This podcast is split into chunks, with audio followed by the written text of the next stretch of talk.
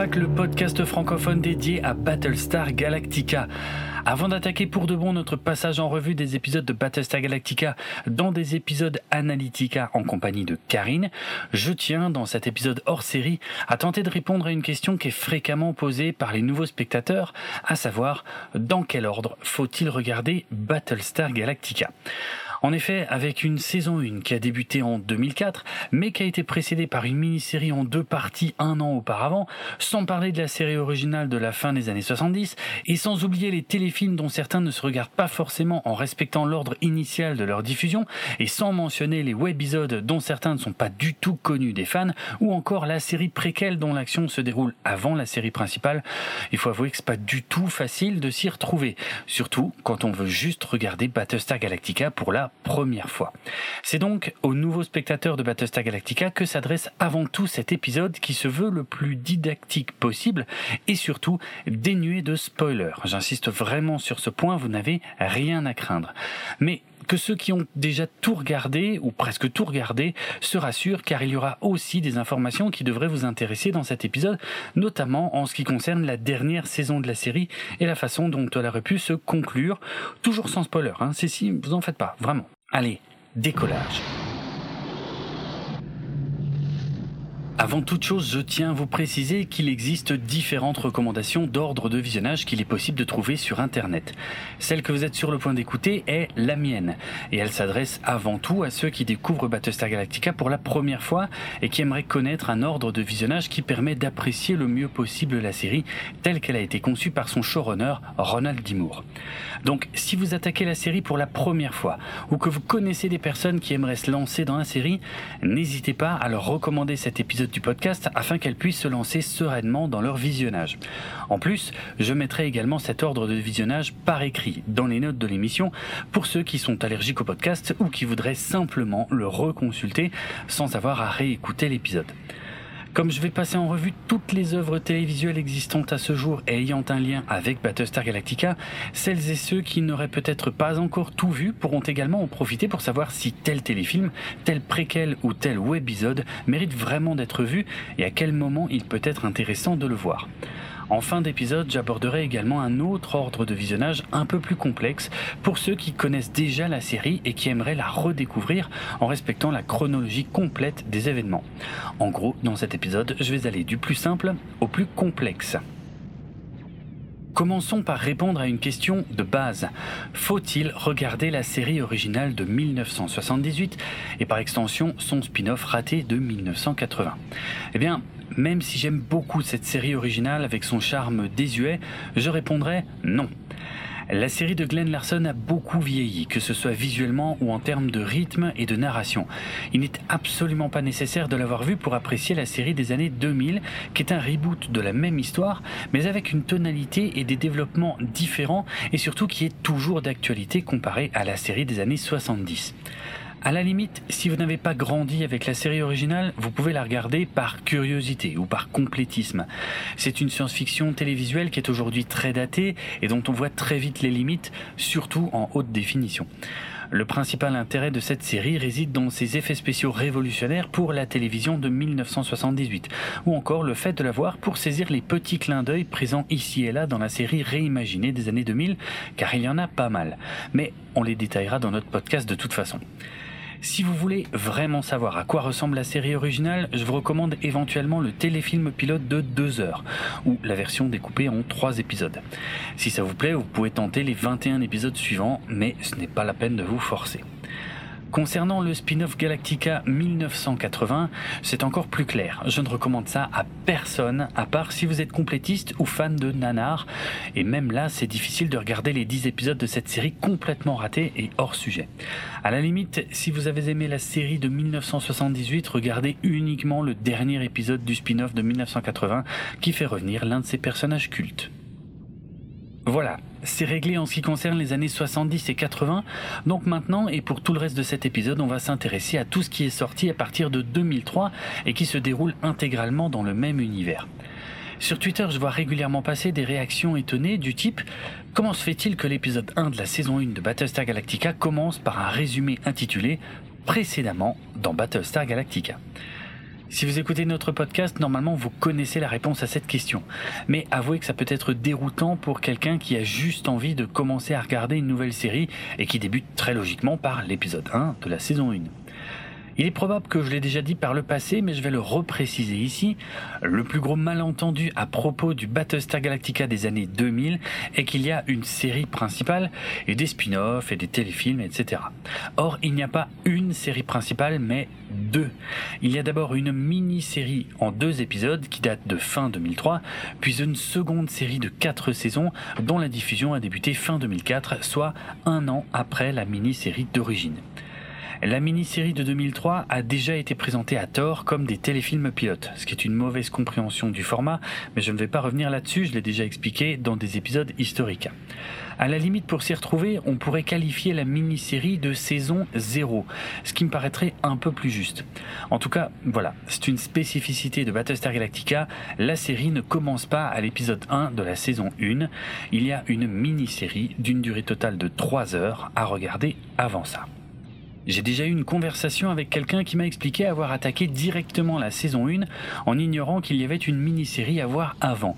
Cette personne semblait avoir apprécié l'expérience et était même prête à recommander cet ordre de visionnage qui demande d'être beaucoup plus attentif pour bien raccrocher les wagons et comprendre qui sont les personnages et quelles sont leurs motivations.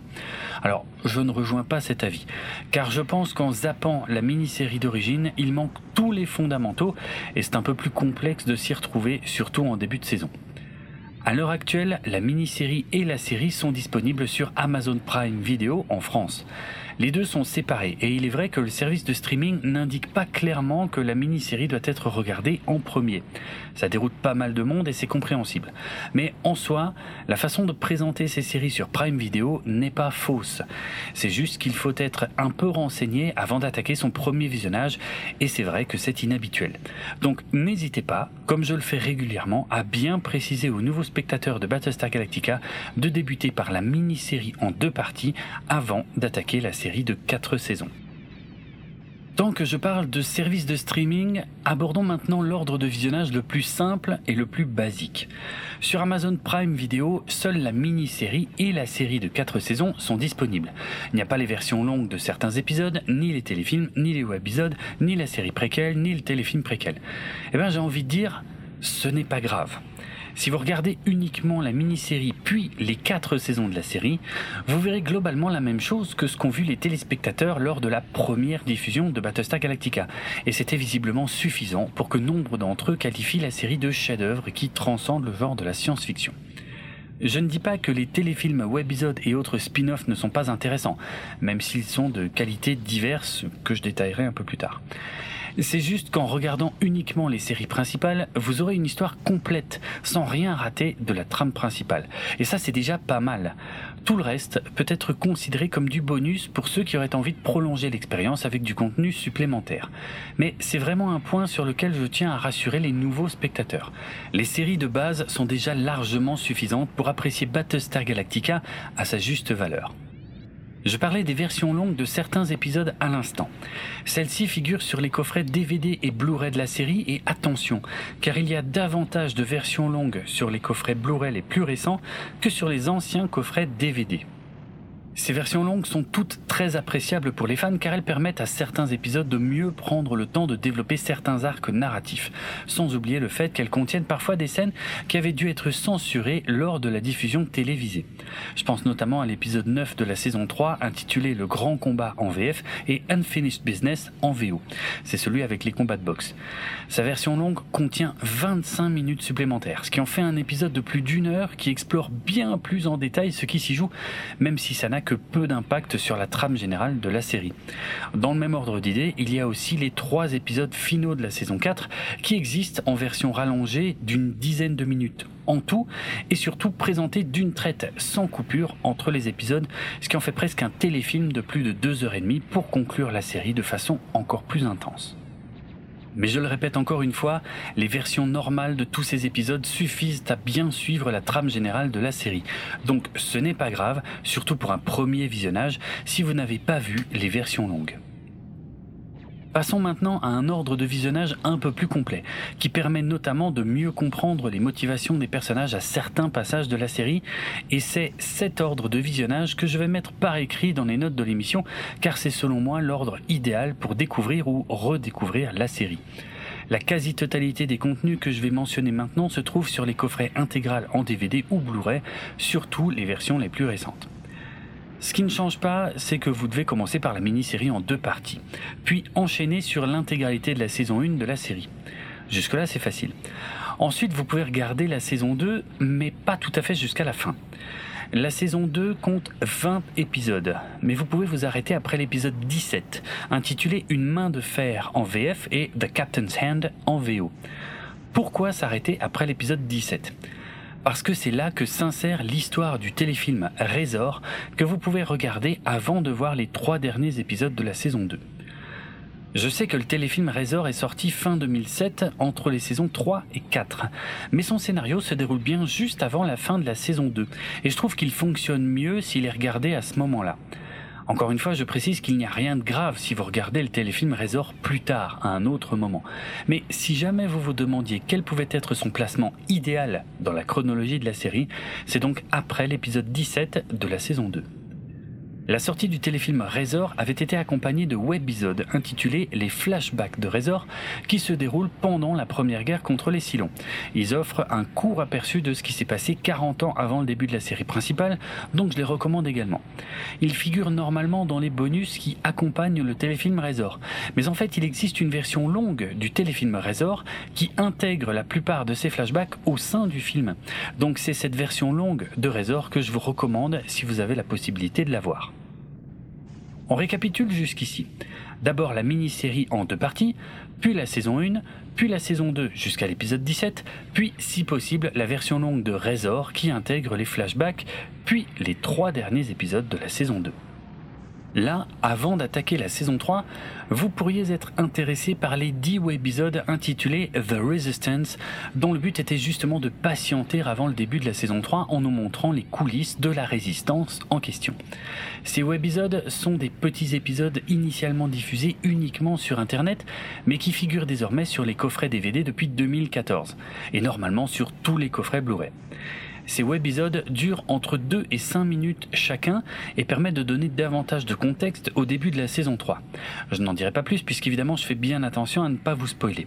Ils sont toutefois loin d'être essentiels à la compréhension du début de la saison 3, donc il n'y a rien de grave si vous ne les voyez pas. D'autant plus que la plupart des personnages principaux de la série n'y apparaissent pas. C'est juste un petit bonus, loin d'être essentiel, mais pas inintéressant vu la situation dans la série à ce moment-là. Une petite précision, ces webisodes ne sont pas en haute définition et n'existent qu'en version sous-titrée en français. Il n'y a pas de VF car ils n'ont jamais été doublés. On récapitule de nouveau un petit coup?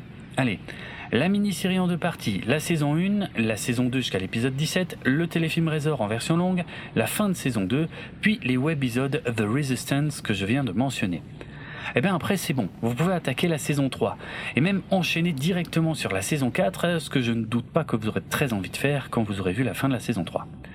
Vous pouvez ainsi regarder la saison 4 jusqu'à l'épisode 11, intitulé Déception en VF et Sometimes a Great Notion en VO. Alors, pourquoi s'arrêter en si bon chemin durant la saison 4 car juste après l'épisode 11, il y a 10 webisodes intitulés The Face of the Enemy qui durent chacun entre 3 et 6 minutes. Alors, Là, je sais qu'il va falloir que je m'arrête un instant pour qu'on parle un peu de ces webisodes. Je vous imagine en train de décortiquer tous les bonus de vos coffrets DVD et Blu-ray, récents ou moins récents, et arriver à la conclusion que vous n'y trouvez aucune trace de webisode intitulé The Face of the Enemy. C'est malheureusement normal et croyez-moi, j'en suis le premier désolé. Je vous explique, toujours sans spoiler, hein, vous inquiétez pas. Le tournage de la saison 4 de Battlestar Galactica a été perturbé par un contexte particulier à l'époque aux États-Unis. En effet, entre fin 2007 et début 2008, une grande grève des scénaristes a paralysé énormément de productions télévisées américaines et a bouleversé la diffusion de nombreuses séries pendant plusieurs mois. Quelques séries ont été annulées à ce moment-là, comme les 4400 par exemple, mais la grande majorité ont vu leur saison en cours raccourcie par rapport au nombre d'épisodes prévus à l'origine, comme par exemple toutes les séries majeures de l'époque, comme Big Bang Theory, Breaking Bad, Cold Case, toutes les déclinaisons des experts, Desperate Housewives, Heroes, Doctor House, I Met Your Mother, Lost, The Office, Scrubs, Smallville, etc.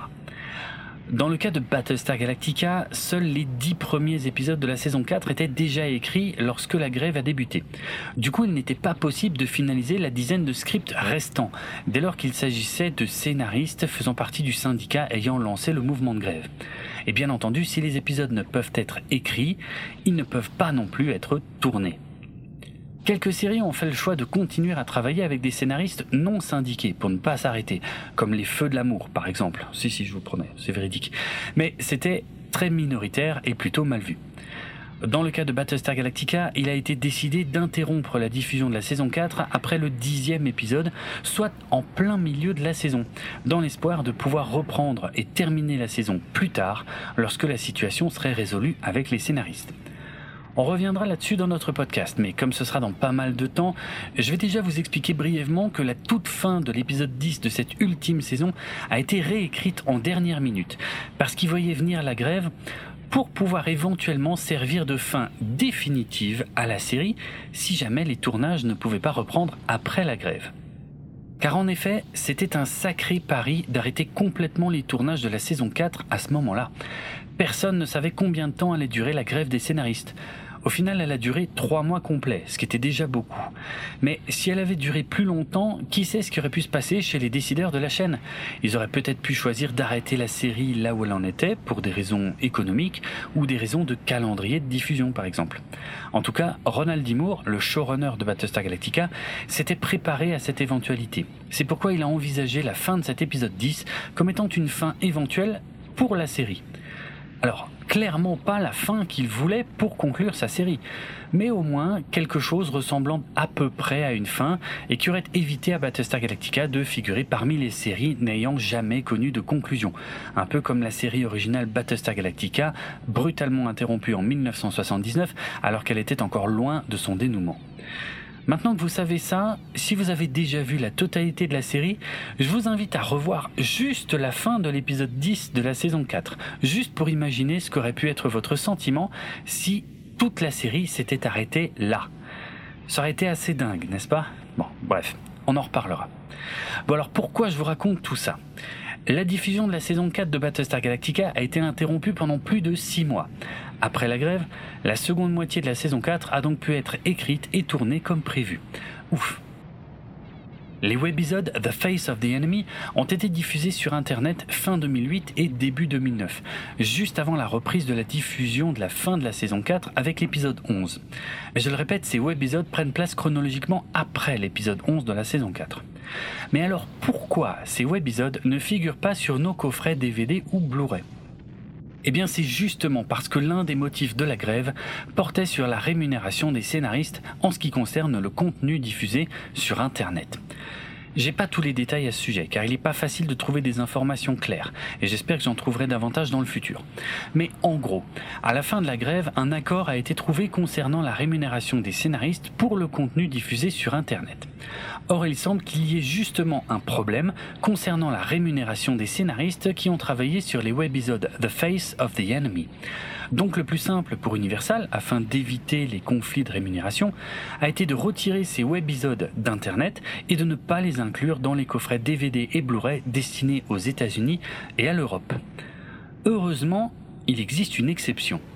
Les webisodes The Face of the Enemy ont été inclus en haute définition dans certaines éditions de coffrets Battlestar Galactica au Japon, et uniquement au Japon. Du coup, ces webisodes sont trouvables de diverses manières sur Internet. Je ne détaillerai pas les moyens que vous pouvez utiliser pour trouver les versions haute définition. Là, je vous laisse regarder de votre côté pour savoir comment faire. Mais sachez que ces webisodes sont actuellement trouvables sur YouTube ou Dailymotion. Il n'y a malheureusement pas de sous-titres en français et évidemment encore moins de versions françaises puisque tout ça n'a jamais été doublé. Donc voilà, n'hésitez pas à taper Battlestar Galactica The Face of the Enemy dans les moteurs de recherche de YouTube ou Dailymotion et vous devriez tomber dessus. Mais je ne peux pas vous garantir qu'ils resteront indéfiniment disponibles sur ces plateformes. Peut-être que dans le futur, Universal sortira de nouveaux coffrets où ces webisodes seront enfin inclus et ils pourront être présentés comme de nouveaux bonus exclusifs. Mais pour l'instant, on n'a aucune information à ce sujet. Parce qu'au fait, euh, c'est important de voir The Face of the Enemy. Alors, comme d'habitude, je dirais que ce n'est pas essentiel. Mais je trouve que ces webisodes-là sont quand même très intéressants. D'une part parce qu'ils donnent beaucoup plus de background aux motivations d'un personnage en particulier. Et que ces motivations ont un impact très important sur la seconde moitié de la saison 4. Et ces webisodes donnent également de nouvelles informations sur des choses vues pendant la saison 3. Donc ces webisodes sont à la fois le contenu bonus le plus intéressant puisqu'ils concernent directement plusieurs personnages principaux de la série, mais aussi le plus difficile à se procurer. Ne vous en faites pas, ça ne change pas la vision de la fin de la série. C'est juste que ça amène de façon plus logique certains éléments de la fin de saison. Je n'en dis pas plus ici, mais on y reviendra bien plus en détail dans de futurs épisodes de ce podcast. Voilà, on récapitule encore une fois. D'abord la mini-série en deux parties, puis la saison 1, puis la saison 2 jusqu'à l'épisode 17, puis le téléfilm Razor en version longue, et après la fin de saison 2, les webisodes The Resistance, la saison 3, puis la saison 4 jusqu'à l'épisode 11, les webisodes The Face of the Enemy, et enfin les 10 derniers épisodes de la saison 4. Et là, bravo, vous êtes arrivé à la fin de la série. Mais ce n'est pas fini. En effet, après la fin de la série, il y a encore eu un téléfilm. Celui-ci s'intitule The Plan, le plan. Mais ce n'est pas une suite. The Plan revient en effet sur les événements des saisons 1 et 2 de la série, mais en nous présentant les choses avec un autre point de vue. Là non plus, je ne vais pas entrer dans les détails pour ne pas spoiler, mais il y a tout de même une chose très importante à savoir. Même si The Plan est en quelque sorte un résumé des saisons 1 et 2 avec un point de vue légèrement différent, il ne faut surtout pas regarder ce téléfilm avant d'avoir terminé la série complète, car sinon ça spoile des éléments importants des saisons 3 et 4. Donc voilà, Plan, c'est seulement à regarder après avoir vu tout le reste de la série principale. Quant à l'intérêt de The Plan, on ne va pas se mentir. Les critiques de ce téléfilm ont toujours été mitigées et c'est assez justifié. L'intérêt de ce qui est montré dans The Plan reste assez limité et ça ne va pas bouleverser votre vision des deux premières saisons si vous avez terminé de regarder la série. C'est juste un moyen de rallonger un peu la sauce, mais c'est loin d'être indispensable. Voilà, là on a passé en revue tout ce qui concerne la série principale. Donc maintenant on va jeter un œil aux spin-off, c'est-à-dire aux œuvres en lien avec la série principale, mais avec d'autres personnages principaux et qui, dans ce cas, se déroulent à d'autres époques. Moins d'un an après la fin de la série Battlestar Galactica aux États-Unis, la série Caprica a débuté sa diffusion. Il s'agit d'un spin-off qui, comme son nom l'indique, voit son action se dérouler intégralement sur la planète Caprica. Et tout ça se déroule 58 ans avant le début des séries Battlestar Galactica. Ça se déroule même avant la création des Cylons, donc c'est logiquement avant la première guerre contre les Cylons. J'ai déjà vu des personnes qui recommandent de commencer un premier visionnage de l'intégralité de la saga par cette série Caprica, vu que c'est le point de départ chronologique de tout le reste. Encore une fois, je ne suis pas du tout d'accord avec ça, et pour plusieurs raisons. D'une part, parce que ce n'est pas parce que ça se passe avant tout le reste que c'est forcément mieux de la voir avant tout le reste. Pour être plus clair, c'est une série qui fait parfois des clins d'œil à ce qui se passe 58 ans plus tard dans les séries principales. Or, il est impossible de saisir ces petites références si on n'a pas d'abord vu les séries principales. C'est aussi simple que ça. Mais il y a une autre raison, qui est davantage subjective, je l'admets. J'ai en effet nettement moins apprécié cette série Caprica, qui a été annulée au bout d'une seule saison, par rapport à Battlestar Galactica. C'est mon avis, il n'est pas forcément partagé par tout le monde. Mais ce que je me dis, c'est qu'en tant que nouvelle spectatrice ou nouveau spectateur, il serait dommage de commencer par une série un peu poussive qui n'est pas du tout représentative de la vraie qualité de Battlestar Galactica. D'autant plus que les deux séries n'évoluent pas du tout dans le même genre. Caprica est en effet beaucoup plus terre à terre que son aîné, et ce n'est pas du space opéra sur fond de conflit. On y suit simplement le quotidien croisé de deux familles très différentes sur la planète Caprica, et je n'en dirai pas plus. Donc en complément à la série principale et pour prolonger un peu l'expérience dans le même univers, on peut regarder Caprica après avoir vu Battlestar Galactica. Il faut juste ne pas s'attendre à quelque chose de similaire. Mais à regarder en premier, avant d'attaquer Battlestar Galactica, là je dis surtout pas. Mais bon, c'est à vous de voir. Et si vous voulez juste voir à quoi ressemble la série Caprica, regardez peut-être seulement le pilote. Et pour le reste des épisodes, je vous laisse décider. L'autre spin-off des séries principales, qui est d'ailleurs le dernier produit télévisuel à avoir vu le jour dans cet univers pour l'instant, est le téléfilm Blood and Chrome de 2012. Blood and Chrome aurait dû être le pilote d'une nouvelle série Battlestar Galactica dont l'action se déroulait durant la dixième année de la première guerre contre les Cylons.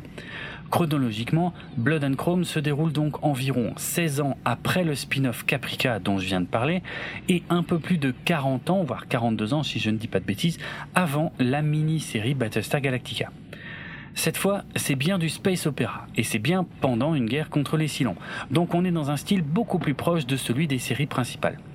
Comme il s'agit d'un pilote d'une série qui n'a jamais vu le jour, il y a un petit sentiment d'inachevé mais on a tout de même droit à une histoire complète et qui se tient, ce qui n'était d'ailleurs pas vraiment le cas de la fin de saison de Caprica. Alors, est-ce que Blood and Chrome est indispensable? Non, ça n'apporte quasiment rien à la série principale. Et est-ce que Blood and Chrome est agréable à regarder?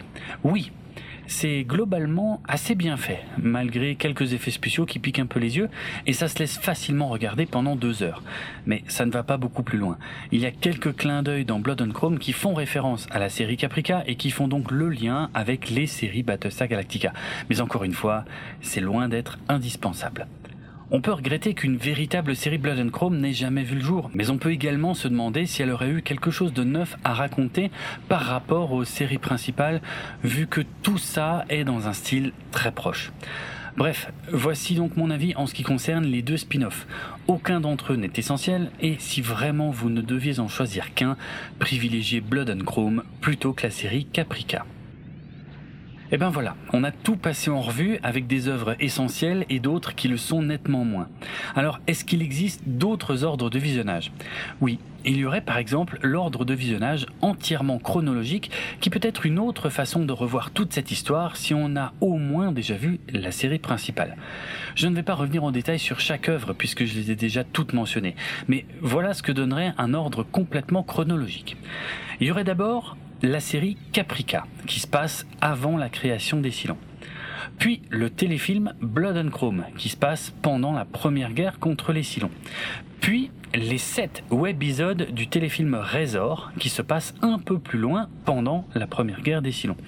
Puis, et à partir de là, c'est quasiment le même ordre que celui que je vous ai donné jusqu'ici, la mini-série Battlestar Galactica en deux parties, puis la saison 1, puis la saison 2 jusqu'à l'épisode 17, puis le téléfilm Razor, puis les trois derniers épisodes de la saison 2, puis les webisodes The Resistance, puis la saison 3, puis la saison 4 jusqu'à l'épisode 11, puis les webisodes The Face of the Enemy, puis les épisodes 12 à 15 de la saison 4, puis le téléfilm The Plan, puis les derniers épisodes de la saison 4. Vous aurez noté qu'ici j'ai placé le téléfilm The Plan entre les épisodes 15 et 16 de la saison 4, car il semblerait qu'un visionnage du téléfilm à cet endroit mette un peu mieux les choses en place pour la fin de la série. Ça ne me paraît pas essentiel, d'autant plus que ça casse un petit peu le rythme de la fin de la série, mais quitte à proposer un ordre différent, autant aller jusqu'au bout et essayer de faire comme ça. Je vous laisse juger de la pertinence de cet ordre-là. Voilà qui conclut ce hors-série.